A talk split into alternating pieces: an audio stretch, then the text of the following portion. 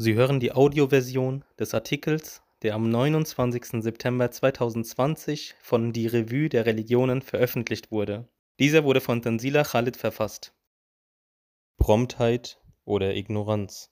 Theorien westlicher Psychoanalytiker und Erziehungsvorbild des heiligen Propheten des Islam.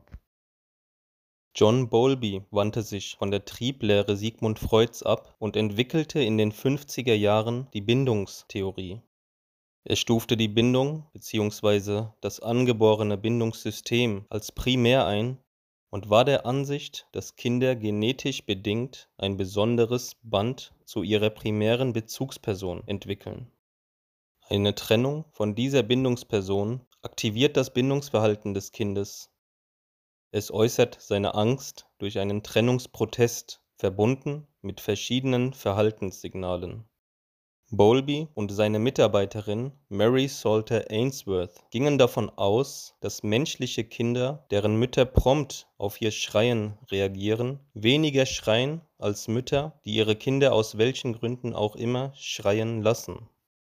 Demnach definiert Ainsworth die Bindung als ein aktives Verhalten beziehungsweise als eine Handlung, die sehr viel Zuneigung benötigt und auf Gegenseitigkeit beruht. Hierbei spielt die Feinfühligkeit der Eltern für die Bindung der Kinder eine zentrale Rolle. Nach Ainsworth gibt es vier Determinanten der Bindung, die das Feinfühligkeitskonzept bestimmen. Der erste Aspekt ist die Wahrnehmung die Bezugsperson ist demnach in der Lage, sowohl die nonverbale Kommunikation als auch die schwer zu deutenden Signale des Kindes zu empfangen. Beim zweiten Aspekt, der Interpretation, ist die Bezugsperson in der Lage, diese Äußerungen richtig und einfühlsam zu interpretieren. Die adäquate Interpretation bedingt eine störungsfreie Wahrnehmung und Einfühlungsvermögen der Aspekt der Promptheit besagt, dass die Bezugsperson auf die kindlichen Signale innerhalb einer bestimmten Zeit reagieren muss, um es dem Kind zu ermöglichen, diese Reaktion seinen ausgesendeten Signalen zuzuordnen.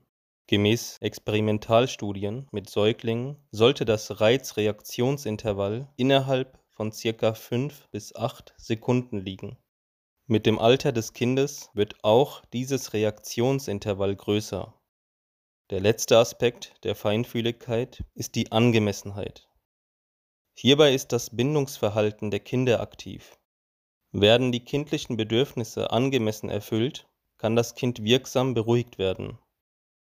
Hierbei ist zu beachten, dass auch unangemessene Reaktionen zu beobachten sind, wenn die Bezugsperson ein feindseliges oder überbehütendes Verhalten aufweist, Körpernähe und Blickkontakt vermeidet oder anderweitig auf die Bindungssignale nicht reagiert.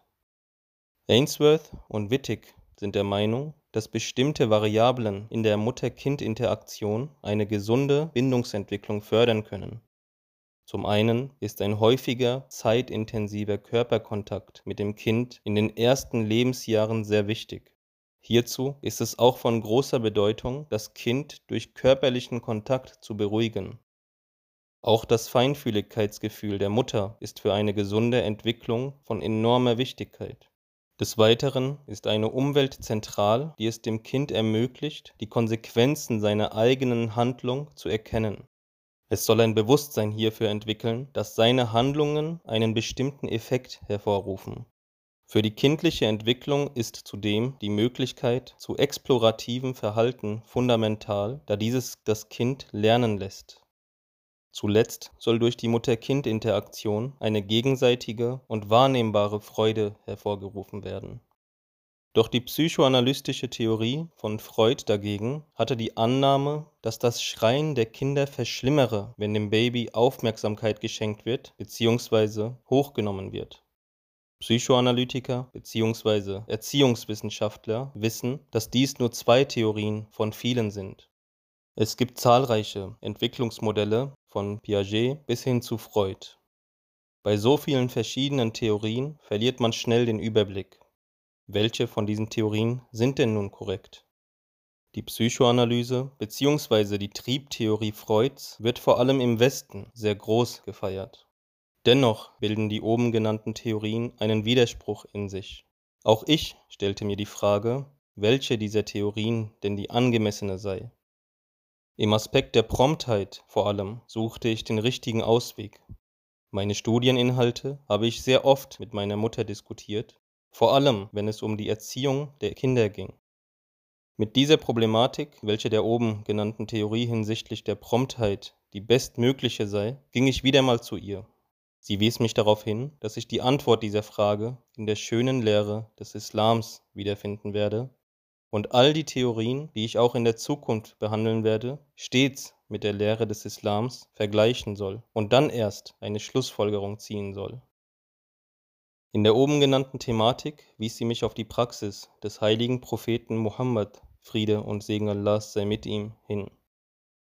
In einem Hadith wird überliefert, dass der heilige Prophet Muhammad Frieden und Segen Allahs sei mit ihm das Gemeinschaftsgebet verkürzte, als er währenddessen ein Kind weinen hörte, so dass es weder der Mutter des Kindes erschwerte, noch das weinende Kind.